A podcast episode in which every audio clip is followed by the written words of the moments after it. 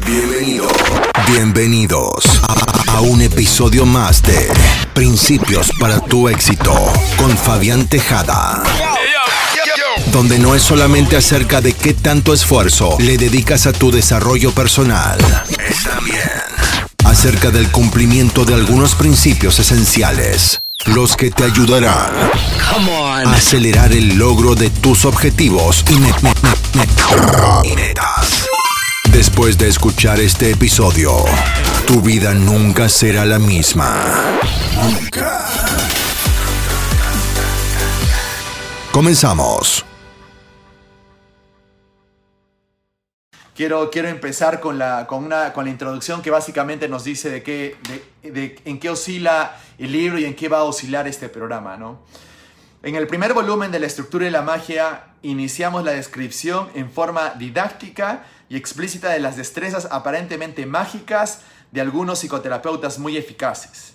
En particular presentamos paso a paso las intuiciones que estos magos psicoterapéuticos tienen acerca del lenguaje, de modo que ustedes pudieran entrenarse en el uso de sus propias intuiciones. Eh, recuerden esa palabra intuiciones porque la vamos a tocar después, aumentando así sus destrezas en este campo. En el segundo volumen, el que vamos a hablar ahora, queremos completar nuestra descripción de ese dominio y extender nuestro trabajo para incluir las intuiciones y conductas sistemáticas de estos magos, relativas a otras modalidades a través de las cuales un ser humano puede representar y comunicar su propio mundo. Mientras lean este libro, les sugerimos tener en mente varios aspectos de la estructura de la magia 1. Si estás escuchando esto por primera vez, te recomiendo que mires los dos programas anteriores donde hablé de la estructura de la magia en parte 1 y parte 2, parte 2 que lo puedes encontrar en Facebook, YouTube o podcast. ¿Sí? Los seres humanos vivimos en un mundo real, sin embargo no operamos directa o inmediatamente sobre ese mundo, sino que lo hacemos usando un mapa o modelo o una serie de mapas o modelos de ese mundo para guiar nuestro comportamiento en él. Estos mapas o sistemas representacionales difieren necesariamente del territorio que modelan en virtud de los tres procesos universales del modelamiento, generalización, eliminación y distorsión. Eso son términos de que ya los hemos hablado en los dos programas anteriores. Repito, si ustedes están viendo esto por primera vez, lo pueden ver los programas anteriores. Cuando las personas acuden a terapia expresando su dolor e insatisfacción, las limitaciones que experimentan están generalmente en sus representaciones del mundo y no en el mundo en sí. Esto es bastante importante, ¿ah? Eh, escúchenlo muy bien. Cuando las personas acuden a terapia expresando su dolor e insatisfacción, las limitaciones que experimentan están generalmente en sus representaciones del mundo y no en su mundo o en el mundo en sí. Lo que quiere decir que todos los problemas que tienen las personas cuando vienen con sus problemas, con sus emociones, con sus, con sus dolores, etc., están basadas en su propio mundo, no en el mundo en sí, no lo que realmente pasa. ¿no? Ya es una de las presuposiciones que les voy a leer en un momento. El mapa no es el territorio. ¿no? El sistema representacional más estudiado y mejor comprendido es el lenguaje humano. A su vez, el modelo más completo y explícito del lenguaje natural es la gramática transformacional. La gramática trans transformacional eh, es, por lo tanto, un metamodelo, una representación de la estructura del lenguaje humano que en sí mismo es una representación del mundo de las experiencias. Adelantando ya un poco, nos dice, al adaptar los conceptos y mecanismos del modelo transformacional para ser utilizado en psicoterapia, hemos desarrollado un metamodelo formal para este fin. Este metamodelo es, entiendan esto porque eso, de esto parte mucho la construcción de lo que es programación neurolingüística como tal. Todo proceso de PNL, cuando hacemos el practitioner, el master practitioner, o incluso cuando hacemos timeline therapy, PNL avanzado, o incluso cuando hacemos hipnosis o las diferentes corrientes de hipnosis, todas parten desde este principio, ¿sí? Todas parten de este principio. Eso es lo que hace un poco más efectivo este tipo de terapias. Este metamodelo es explícito, describe el proceso de terapia paso a paso, garantizando que el metamodelo pueda ser aprendido. El resultado es una estrategia explícita para la terapia. Lo repito otra vez, es importante. Es explícito porque describe el proceso de terapia paso a paso, garantizando que el metamodelo pueda ser aprendido, pueda ser aprendido. Es por eso que siempre todos nosotros podemos aprender esto.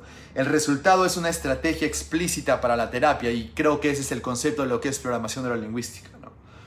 Y dos, independientemente, independiente del contenido, se ocupa de la forma del proceso y por lo tanto se puede aplicar universalmente. Esto es bastante importante. La programación de la lingüística, porque de acá ya se sacan conceptos un poco más profundos y ustedes se han, leído, por ejemplo, a todos los autores, ya sea Richard Bandler, Robert Dill, Seth James, eh, todos tienen un concepto similar y cuando hacemos las técnicas de PNL y PNL avanzado también, nunca nos enfocamos mucho en el contenido, sino en el proceso. Y en el proceso viene a ser la estrategia, ¿no?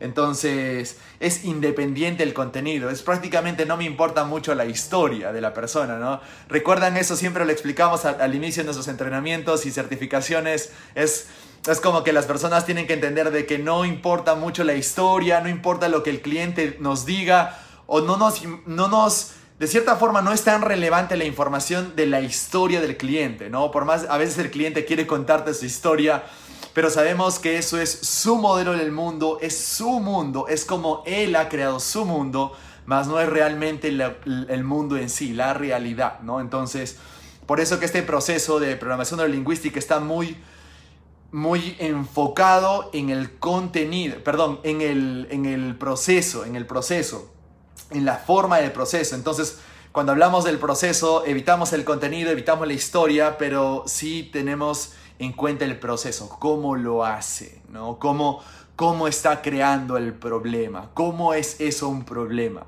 ¿Listo?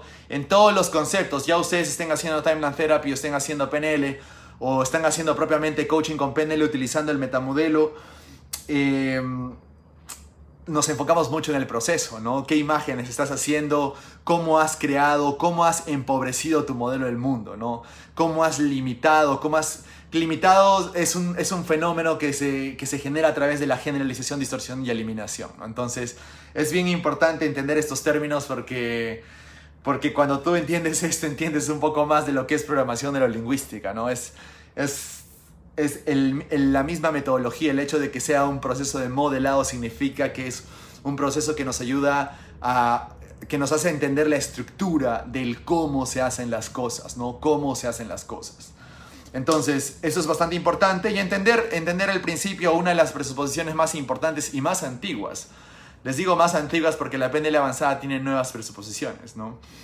El mapa no es el territorio, una de las conclusiones importantes que establecimos en el volumen 1, que lo pueden ver en los programas anteriores, es que el mapa necesariamente difiere del territorio que está representado y que cada mapa será de alguna manera diferente de los demás mapas. El mapa o modelo al que nos hemos referido hasta ahora es una simplificación de un proceso más complejo. Lo repito porque esto es importantísimo. El mapa modelo al que nos hemos referido hasta ahora es una simplificación del proceso más complejo. Por tanto, por, eso les digo, cuando una persona te dice, que realmente conoce su problema, no, el problema nunca es el problema, porque su problema está simplificado, basado en una generalización, distorsión y eliminación. ¿Listo? Es por eso que simplemente las personas hablan, eh, todos son así, ¿no? Y, y lo generaliza mucho, los generalizan, lo distorsionan y los eliminan. Entonces los problemas más comunes que conocemos se representan de esa forma. Se trata en realidad de una serie de mapas que surgen cuando modelamos nuestras experiencias usando los llamados sistemas representacionales, ¿no? y eso es algo que estudiamos en programación neurolingüística. Muy bien, algo, algo que es importante también, el libro nos habla de las metatácticas, cuándo igualar y cuándo no igualar los predicados. ¿no? Ya sabemos qué es un predicado, es lo que viene justo iniciando desde el verbo y lo que viene después del verbo. Pero prácticamente un predicado es lo que le da el significado al sustantivo o la equivalencia compleja o el causa-efecto. ¿no? Entonces es importante entender esto porque cómo tú entiendes, eh, cómo, cómo, tú podrías tomar los predicados es importante. Y, y, son estrategias que uno puede tomar cuando hace coaching o hace practitioner de PNL, ¿no? Entonces, eh, tú puedes hacer, puedes igualar o no igualar los predicados. Le puedes dar el beneficio de la duda como puedes decir que no. O los puedes poner a, los dos predicados sobre la mesa o a los dos problemas sobre la mesa, que eso lo vamos a ir explicando en un momento. Es bastante interesante cómo funciona esto. Primero vamos a hablar de los sistemas representacionales. ¿no? Les voy a dar un ejemplo que, está, que me parece bastante didáctico. Por ejemplo, si queremos información de una persona visual, podemos plantear las preguntas en la siguiente forma. ¿No? sabemos, si una persona es visual, planteamos las preguntas en visual, ¿no? ¿Cómo ves la situación? ¿Qué ves que te detiene? ¿no? O usar el metamodelo con una persona kinestésica, preguntaremos cómo te sientes acerca de esta situación o qué sientes que te detiene. ¿no? Entonces ya sabemos que nosotros tenemos que igualar, igualar siempre el, sistema representacional para, para, generar mayor entendimiento, mayor rapport y que haya un flujo de, de respuesta, que es básicamente la definición de lo que es rapport. Al cambiar de esta manera nuestros predicados, nuestros clientes nos proporcionarán más información. En años anteriores, en seminarios de entrenamiento, notamos que había terapeutas que hacían preguntas a sus clientes sin conocer el uso de los sistemas representacionales. Generalmente usaban solo predicados de su propio sistema representacional más altamente valorado. Este es un ejemplo. Y esto, es, esto pasa comúnmente con personas que no trabajan con sistemas representacionales, que no tienen en cuenta que los predicados y las palabras son importantes también en el rapport y que eso te va a ayudar a que seas más eficiente en PNL, en hipnosis, en coaching, en cualquier creo que en todo campo de nuestra vida, porque en, todo momento estamos comunicando, ¿no? Y en todo momento queremos, queremos entender y queremos ser entendidos también. Y queremos que la otra persona también sienta eso por parte de nosotros. Por ejemplo, ¿no? Este es, este es un fenómeno que esto es lo que no debería de pasar, pero es lo que pasa en la mayoría quizás de algunos terapeutas que no tienen en consideración los, los predicados o los sistemas representacionales. El cliente visual mi marido simplemente no me ve como una persona valiosa. ¿no? El terapeuta kinestésico le dice, ¿no? ¿Y cómo te sientes con eso? Y el cliente visual le dice, ¿qué? ¿No? Automáticamente esa disrupción, ¿qué? Porque no es, no es mi sistema representacional. Yo soy, yo soy visual. No me preguntas cómo me siento, pregúntame cómo veo las cosas, ¿no? Eso pasa obviamente eh, en la mente inconsciente de un cliente. Y el terapeuta kinestésico le responde, ¿Cómo te sientes acerca de que tu marido no sienta que eres una persona valiosa? ¿No? Y el cliente visual le dice, es una pregunta difícil, no lo sé. ¿Por qué creen que pasó eso, no? Y luego esta sesión siguió y siguió hasta que el terapeuta salió y dijo a los autores, ¿no? Y a toda la audiencia, me siento frustrado, esta mujer me ha hecho pasar por un momento duro, se resiste a todo lo que hago, ¿no? Entonces, y esta palabra es importante porque algo que, que me gusta, me gusta recalcar, recalcar siempre, hay una presuposición importante que, que les enseñamos siempre, es que no existe cliente resistente, sino comunicadores inflexibles. No existe cliente resistente, sino falta de rapport. Entonces, esto es importante porque para una persona yo he escuchado que en el coaching tradicional existen los clientes resistentes o los clientes no coachables. No existe eso. Tú tienes que pensar de que puedes comunicar con todo tipo de cliente. Eres tú quien tienes que ser flexible en tu comunicación para que puedas generar una verdadera comunicación y entendimiento y sensación de respuesta. Entonces, esa es un poco la ventaja de hacer coaching con programación neurolingüística. Tienes esos beneficios que no, normalmente no se ven en los, en, los coaches, en, los, en el coaching tradicional. Entonces, importante, ¿no? Porque eso, eso lo sabemos, es una, un cliente visual con, con un eh, con un terapeuta kinestésico, de hecho que no va a haber comunicación y la solución sería que el terapeuta sea o exprese o cambie su forma de hablar a un modelo más visual, ¿verdad?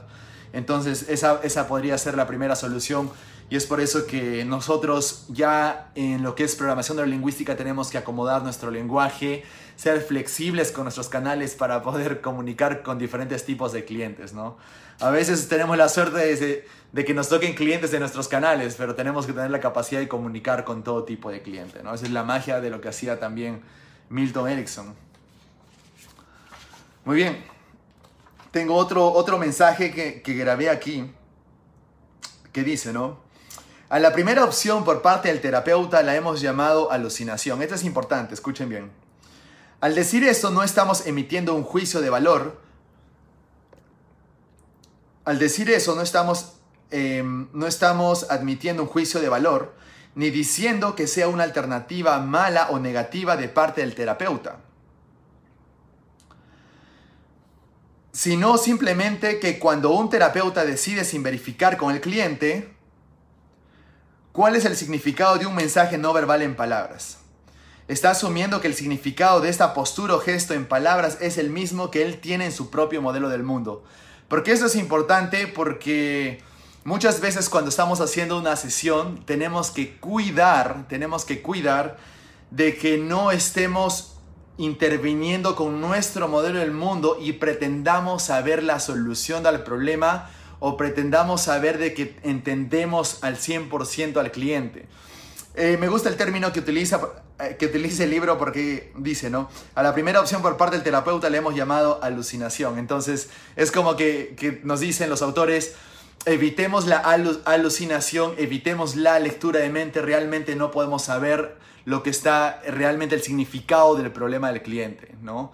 Pero nosotros eh, tenemos que, les voy a explicar algunos tips para que podamos entender esto, ¿por qué? Porque cuando estamos haciendo la terapia o estamos haciendo el coaching, tenemos que saber que el propio cliente tiene su propio modelo del mundo que está eliminado, distorsionado y generalizado. Y por más de que nosotros nos sintamos de cierta forma, eh, eh, de cierta forma identificados con el cliente, tenemos que tener mucho cuidado de no pretender saber lo que el cliente o el problema del cliente. ¿Por qué? porque de esa forma nosotros estamos colocando nuestro modelo del mundo en el modelo del mundo del cliente, ¿no? Pues la presuposición, una de las más importantes es respeta el modelo del mundo del cliente, ¿no? ¿Por qué? Porque no podemos alucinar de que sabemos qué es lo que le pasa a otra persona y eso es re importante y lo que hace la diferencia en las sesiones efectivas en lo que es programación de la lingüística, ¿listo? ¿Por qué? Porque si el, cliente ha eliminado, generalizado y distorsionado en base a sus experiencias, sabemos que sus experiencias no solamente corren desde el momento que la persona tiene el lenguaje, sino desde el momento de su concepción, incluso antes, en el momento de, absorción o el momento emocional o absorción de las emociones que se generan entre los 0 y los 7 años y todo esto, entonces tenemos que tener en cuenta que el mismo cliente ha creado su propio problema y lo que nosotros tenemos que hacer es entender cuál es su modelo del mundo. ¿Sí? Pero para entender esto tenemos que preguntar las preguntas del metamodelo, algo que ya expliqué en los programas anteriores, para poder extraer esa información sin pretender entender lo que pasa, sino que el mismo cliente pueda eh, eh, enriquecer su modelo del mundo. Esto esto es bastante importante porque esto siempre pasa, ¿no? A veces a veces uno cuando está haciendo coaching, está haciendo terapia, pensamos que sabemos los problemas de la otra persona, pensamos que lo entendemos cuando no es así. No puedes, no puedes pretender saber incluso eh, el problema de una persona, porque el problema de por sí está generalizado, el mapa no es el territorio, el propio cliente ha generalizado, distorsionado en base a sus experiencias que ha tenido durante años, incluso desde el momento en que nació. Entonces no podemos pretender saber eso, ¿no? Lo que tenemos que hacer es respetar y hacer las preguntas adecuadas del metamodelo para empezar a extraer información y desde ahí, desde encontrar la estructura raíz, desde ahí, desde ahí poder ayudar a la persona o incluso cuando el cliente ya es consciente de esto, ya podemos dar soluciones. Porque es importante? Porque esto genera incongruencia en el tiempo, ¿sí? Incongruencia en el tiempo. Ahora, otro punto que es importante, ¿no? En la estrategia, para, en la estrategia general para responder a la incongruencia, este, eh, justo el título del libro es La estructura de la magia, volumen 2, cambio y congruencia. Y es, es importante esto porque un problema es una incongruencia. Pongamos a pensar, un problema es una incongruencia, es un conflicto interno. Lo que hablamos en programación de lingüística avanzada o en timeline therapy, un problema es un conflicto interno, ¿verdad? Un conflicto de valores es un conflicto interno basado en dos generalizaciones. Y es, es un problema que genera incongruencia. ¿Sí? Porque ¿cómo se manifiesta que un problema es un problema? Se manifiesta en el día a día cuando tú dices que vas a hacer algo y no lo vas a hacer, ¿no? Cuando tú quieres hacer algo y no lo haces, ¿no? ¿Por qué no lo haces? ¿Sí? ¿Qué te impide hacer? Es una incongruencia. Lo que quiere decir que hay, hay una parte en ti que te dice que lo hagas, otra parte en ti que te dice que no lo hagas, ¿no? Entonces, eso es ya un, modelo que nosotros le damos en PNL avanzado, pero vamos, vamos a ir entrando a lo que es incongruencia ya en términos de programación de la lingüística, ¿no? Un cliente con partes conflictivas tiene al menos dos modelos o mapas del modelo del mundo incompatibles. Esto es bien importante porque simplemente el hecho de que uno haga una cosa, por ejemplo, no, algo simple lo vamos a tocar, ¿no? Si tú dices mañana a las 6 de la mañana voy al gimnasio, eh, entonces, si tú mañana a las 6 de la mañana no vas al gimnasio, entonces ese es un problema, es una incongruencia. Una parte en ti quería ir, otra parte en ti te dijo que no quería ir, ¿no? De repente tienes un problema en casa y le tienes que pedir perdón a la otra persona que vive contigo en tu casa. Entonces, una parte en ti te dice que quiere perdonarlo, otra parte en ti te dice que por qué deberías perdonarlo. Es, son dos partes en conflicto, mínimo, ¿cierto? Entonces a eso le llamamos incongruencia. Por eso es de que en mi libro de qué es lo que realmente te impide tener éxito, eh, me atreví, me atreví a, me atreví a afirmar de que de cierta forma la congruencia es igual a éxito, porque si tú realmente estás alineado y significa muchísimas cosas desde el punto de vista este, psicológico, emocional y cuántico, ¿no? Porque si estás alineado, de cierta forma atraes mejores cosas, eres una persona disciplinada, siempre cumples con tu palabra, eh, la congruencia trae inspiración, inspiración trae mucha más abundancia para ti, etcétera, etcétera, ¿no? Entonces es bastante importante entender la congruencia para mí, es, es, es bastante importante considerar y considero de que todos en cierta forma, por lo menos con todos, con quienes entrenamos y en todos nuestros entrenamientos que hemos tenido durante estos años, siempre hay el, hecho de la búsqueda de la congruencia. Y creo que la búsqueda de la congruencia es algo que nos, que nos permite a nosotros de cierta forma crecer, ¿no? Ahora, ¿hasta cuándo, hasta cuándo ser congruentes al 100%? Quizás es un entrenamiento que tenemos que hacer todos los días, ¿verdad? Entonces, es bien importante entender esto. Ahora, les, les, les leo esto, que es importante también. La estrategia general, o mejor, desde, desde esta parte. Habitualmente una persona cuya, estructura referencial contiene esas dos generalizaciones inconsecuentes se siente inmovilizada, muy confundida y oscilando entre dos formas inconsecuentes de comportamiento, ¿no? Dos formas inconsecuentes, dos formas de comportamiento en conflicto, lo hago o no lo hago, ¿no? Y si lo hago, no lo estoy haciendo como me gustaría hacerlo, etcétera, etcétera. La estrategia general La estrategia general que el terapeuta ha adoptado es aquella especificada explícitamente por el metamodelo para desafiar y ampliar los aspectos empobrecidos del modelo del mundo. Lo característico es que aparezca como recuperación, actuación o creación, fantasía dirigida a dobles vínculos terapéuticos, de una estructura de referencia que contradice y por lo tanto desafía y limita las generalizaciones del modelo del cliente. Es justo lo que hemos hablado en los dos programas anteriores, lo que hace el metamodelo. En este caso, la comunicación incongruente es en sí misma un indicador de los, de dos, de los dos aspectos de la estructura de referencia inconsecuente de la persona. Dos generalizaciones que pueden servir como estructuras de referencia contradictorias entre sí. Las estructuras del del terapeuta aquí es poner en contacto las dos generalizaciones contradictorias. Esto puede lograrse en forma más directa llevando las dos generalizaciones al mismo sistema representacional. Miren qué importante es eso. ¿ah? Los conflictos definitivamente, como alguna vez, como alguna vez eh, lo mencioné, todo, pienso que todo conflicto es un doble lazo, ¿sí? Es un doble lazo, es un doble vínculo, lo hago o no lo hago, es un conflicto. Y todo doble lazo y todo conflicto se basa en dos generalizaciones. Si lo hago, tengo mis razones para hacerlo. Y si no lo hago, tengo mis razones para no hacerlo también, ¿no? En mi modelo del mundo, en mi modelo del mundo, ambos están generalizados. ¿Por qué? Porque pensamos que siempre va a pasar esto y que siempre va a pasar lo otro, ¿no? Entonces, si por ejemplo, ¿no? Voy a pedirle perdón a, a, a mi pareja, está en mi casa entonces, o a un colaborador o a alguien en mi equipo y le quiero pedir, una parte en ti te dice que deberías pedir perdón, ¿no? Porque es lo mejor que puedes hacer y te da muchas razones de por qué deberías hacerlo. Otra parte en ti te dice que no deberías hacerlo y te da muchas razones para no hacerlo también, ¿no? ¿Cuál gana? Va a depender del entrenamiento, de cuál alimentas más, de cómo tú puedas manejar ese tipo de conflictos y los entrenamientos que has podido llevar. Pero los, los, conflictos se manejan así, los dos son generalizados, los dos pensamos que siempre nos van a pasar, que siempre nos van a pasar, entonces son generalizaciones. De cierta forma el metamodelo, yo considero que además eh, de considerar las tres etapas de generalización, eliminación y distorsión, yo pienso que casi todo es una generalización, porque de cierta forma pensamos que siempre nos pasa. Y por tanto, se convierte en un problema para nosotros. Solo que hay otra parte que nos dice que no. Pero esa parte que nos dice que no también dice que siempre no pasa. Entonces es importante entender eso.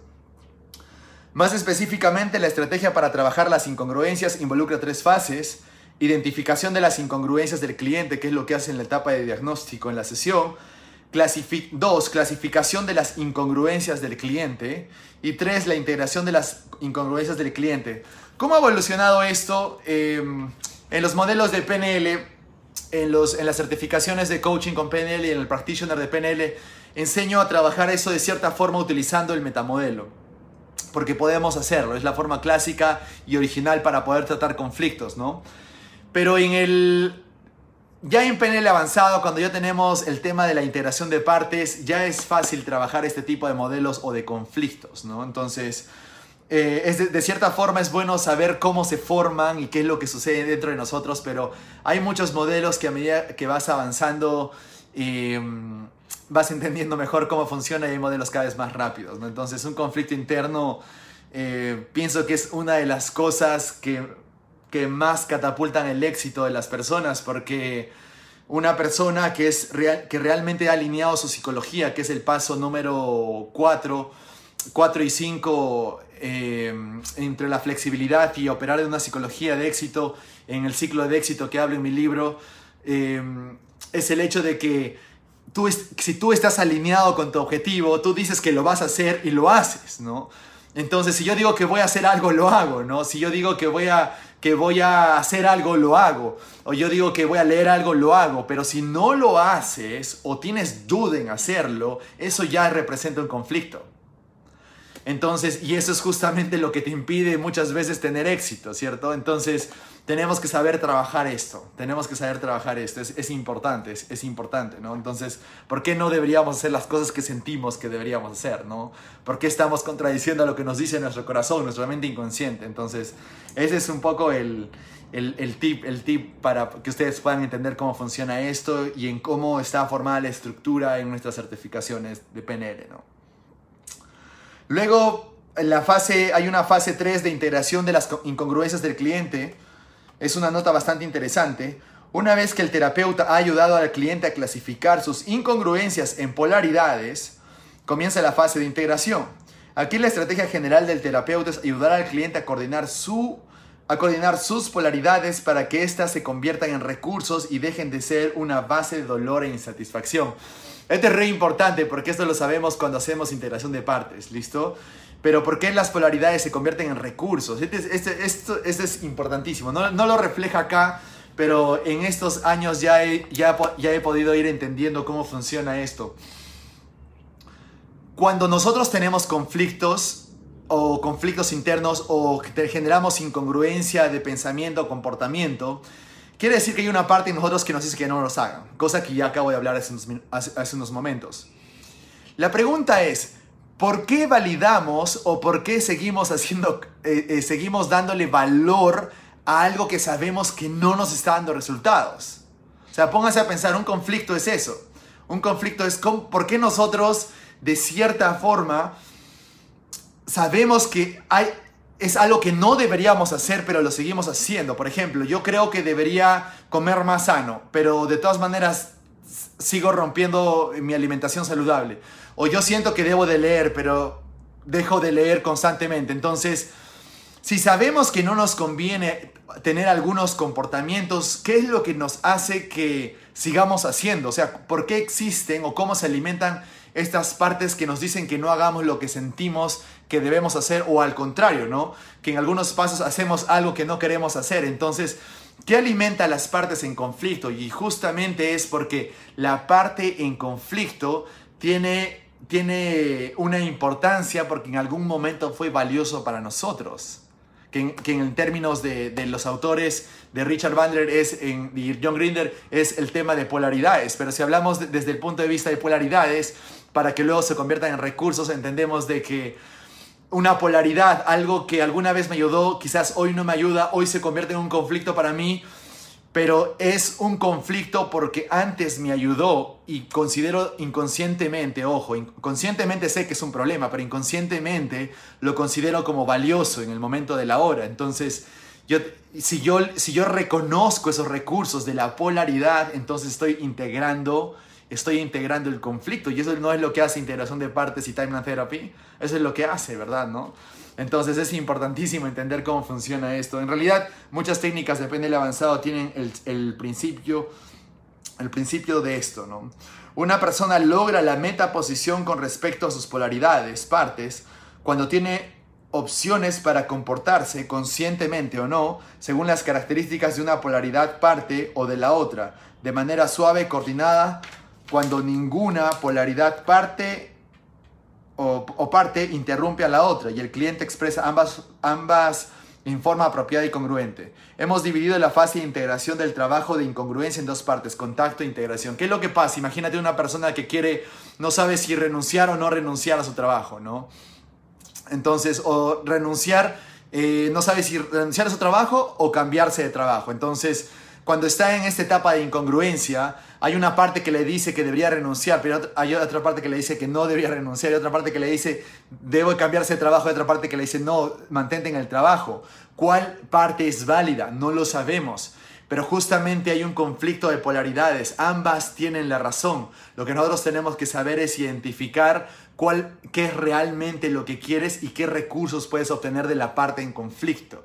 Y eso es lo que hacen las técnicas en PNL avanzado. ¿no? Aquí, lógicamente, es un enfoque más para desarrollarlo en metamodelo. Tengan en cuenta que esto, esto es desde los inicios de la PNL, pero la PNL fue evolucionando bastante en el transcurso de estos ya más de 40 años. ¿no? Muy bien. Y creo que vamos a, vamos a hacerlo es, el programa en dos partes. Quizás la, la otra parte la voy a hacer la siguiente semana. Porque me gustaría hablarles de, un ejemplo, ¿no? Este ejemplo es bastante interesante. Por ejemplo, Daniel, ¿no? Soy yo pero diferente. El terapeuta dice, ¿cómo? Daniel, me veo fuerte pero no desagradable. El terapeuta, ¿algo más? Daniel, sí, él puede ser amable y preocuparse por los demás. Y si él no es débil ni, ni, ni sentimentaloide, ¿no? El terapeuta, ¿ves una imagen de ti mismo con otras de esas cualidades al mismo tiempo? El cliente dice sí, suspirando. El terapeuta, ¿te, gusta lo que ves? Daniel responde que sí. El terapeuta, ¿te gustaría que fueran parte de ti mismo y tener esas habilidades como recursos? Daniel dice, por supuesto, el terapeuta, bien, sigue manteniendo esta imagen de ti mismo amablemente y obsérvala con cuidado. Atrae, atráela lentamente a ti, eso es. Daniel acerca sus manos lentamente hacia su cuerpo. Ahora deja que entre, que se convierta en, en parte de ti en un recurso profundo para ti mismo. Daniel pone sus manos sobre su cuerpo, respirando profundamente. Al hacerlo, su rostro se inunda de color y suspira ruidosamente. Esta es, este es una de las técnicas clásicas que mm, luego se llamó los seis pasos de reframing, los six step reframe, eh, que era básicamente poder integrar esas partes de lo que de lo que nos gustaría como fuera, como nos gustaría ser a nosotros, ¿no? Entonces, soy esta persona, me comporto de tal forma, pero me gustaría comportarme como tal o ser tal persona. Es una forma de integrar eso en tu nuevo ser, ¿no? Es, es básicamente, ahora lo explico esto rápidamente porque esto lo manejamos más rápido y con integración de partes. Y ya para finalizar esta parte del programa, las metatácticas para la incongruencia, eso es re importante la estrategia para la integración de las polaridades consiste en primer lugar en contactar el mismo sistema representacional y luego codificar en una sola representación. De esta manera se, logra la metaposición y la integración. Ojo, eh, casi todas las técnicas de PNL avanzado incluyen, eh, y la PNL tradicional incluyen de cierta forma la integración, incluso la técnica de posiciones perceptuales te permite realizar la integración de una incongruencia que existe. ¿no? Entonces, en sí, ese es un principio que se maneja en, la mayoría de las técnicas. Cuando un ser humano tiene una conducta incongruente, está indicando que tiene más de un modelo del mundo. Y eso es un poco para terminar de explicar lo que es incongruencia sobre el programa del día de hoy. Cuando, cuando un ser humano tiene una conducta incongruente, está indicando que tiene más de un modelo del mundo. ¿Qué significa esto, que tiene más de un modelo del mundo? Significa que lo hago, pero no lo hago. Tomo la decisión, pero mejor no. Leo o no leo. Eh, emprendo hoy o lo dejo para después. Eh, hablo con mi jefe para que me aumente el sueldo o lo dejo para después. Le pido perdón a alguien o, o no o de cierta forma ese tipo de conflictos, incluso el el, tengo una ensalada o tengo un chocolate, ¿qué es lo que prefiero comer ahora? ¿no? Entonces, hasta ese tipo de conflictos, todos están involucrados porque eh, de cierta forma, para las partes en nuestra mente inconsciente, ambas son ciertas y son, son generalizadas, ¿listo? La idea es encontrar qué es lo realmente beneficia, eh, qué es lo que realmente es beneficioso para nosotros basadas en la intención del todo y para que se produzca una integración en base a la congruencia total porque puede ser que alguna parte nos ayude en algún momento. Es como decir a una persona que quiera o no liberarse de la cólera, ¿no? Entonces, nosotros cuando vamos a liberar eh, de la cólera en Timeline Therapy, la persona tiene que decidir hacerlo. Pero si una parte en esa persona le dice, no quiero liberarme de la cólera, entonces de cierta forma va a autosabotear el proceso. ¿Por qué? Porque hay una ganancia secundaria de usar la cólera. Considera que la cólera le está sirviendo para algo. Como recuerdo que un empresario me dijo, necesito la cólera porque la cólera es mi motor, es mi fuerza para yo eh, seguir avanzando todos los días, ¿no? Entonces, si te das cuenta, es una parte en, en la persona que le dice, por más que la cólera le esté causando problemas de salud, eh, considera que la cólera también es importante para él, para que pueda seguir haciendo o manejando, administrando su empresa. Entonces, tengan en cuenta de que las partes, de cierta forma, son dos modelos del mundo diferentes, incluso cuando estas partes se solidifican más en el cuerpo y estamos hablando de cuando, cuando repetimos partes en conflicto, se forman como unas personalidades, ¿no? Y un poco el tema de personalidades múltiples parte desde esa forma, ¿no? Son las personalidades que tenemos, una parte nos dice que sí, una parte nos dice que no, son personalidades y esas personalidades tienen sus propias creencias, sus propios valores, por tanto sí, son, es un conflicto entre dos modelos del mundo que tenemos inconscientemente, ¿no? Entonces, eso es, eso es eh, la primera parte del volumen 2 de la estructura de la magia, Kami Congruencia espero que les haya gustado a todos ustedes. Creo que hemos hablado un poco más de un poco más profundo de lo que es programación neurolingüística y el sentido y el propósito que se tiene esto cuando nosotros hacemos procesos de cambio desde el punto de vista de coach, desde el punto de vista de, terapeuta y considero de que de todos nosotros, porque todos nosotros de cierta forma queremos comunicar mejor, ser congruentes, ayudar a cambiar a otras personas, ser entendidos y también y entender a otras personas, etcétera, etcétera. Así que muchísimas gracias a todos los que han estado viendo, escuchando el programa. Ya saben, nos pueden ubicar en todas nuestras redes sociales para ver los programas anteriores o para ver la repetición de este. Muchas gracias a todos ustedes. Estás en Principios para tu éxito podcast. Podcast. Contáctanos por Instagram, Facebook o WhatsApp. Para más información, no dejes de visitar nuestro sitio www.ahpnl.la. Muchas gracias por sintonizar este episodio de Principios para tu éxito te esperamos en el siguiente podcast con el único propósito de que sigamos creciendo juntos. Recuerda, recuerda, luego de aplicar estos principios, tu vida, tu, tu vida nunca será la misma. Muchas gracias.